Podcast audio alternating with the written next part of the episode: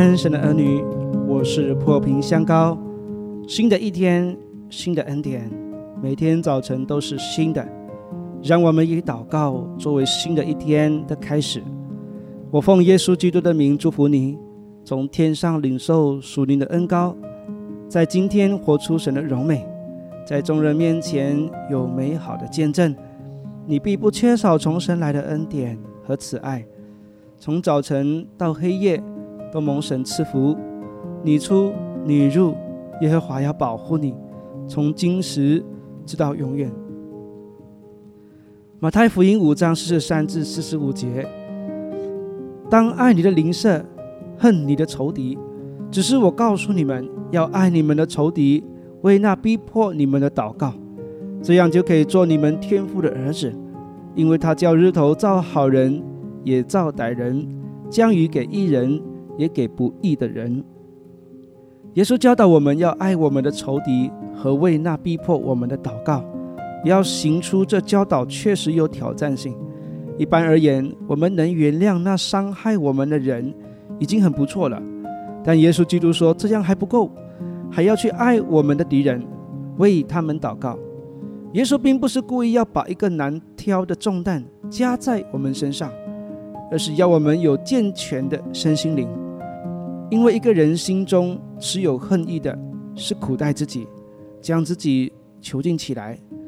心中有苦毒，就无法对人信任和爱别人，他会处处防备和猜疑别人。因此，耶稣要我们以善胜恶，以爱化恨，用爱来打开人心，以及化解仇恨和对立。耶稣基督在这方面上活出美好的榜样来。当罗马兵丁钉他在十字架上的时候，他在极其痛苦中还愿意为他们祷告，求上帝饶恕他们。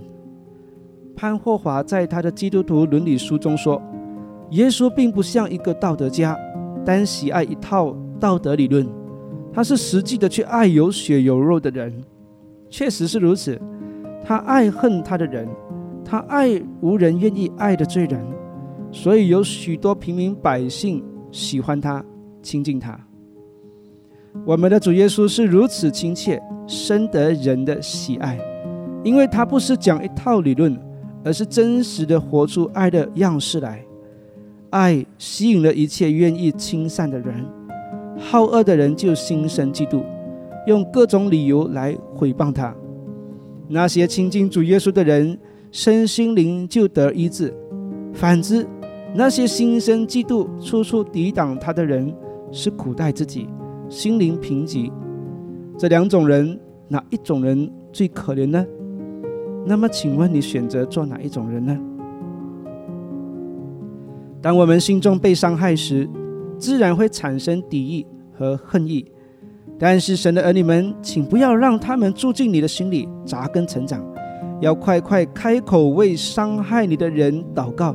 用神的话语为他求祝福和各样的好处。我不是在自我清高，表现得好像圣人一般。我曾经如此祷告过，起初心中甚挣扎，但多次祷告之后，我发现上帝的灵会在我们心中做医治的工作。他会抚平伤痕，将恨的情绪挪去。越为对方祷告，心灵就越清醒。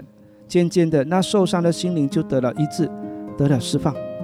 在罪恶与充满利益的世界里，有时受伤在所难免。但我们可以选择做一个心灵健康的人。让我们多亲近爱我们的主耶稣，我们就多能活出爱的生命来，化解仇敌，甚至得人灵魂。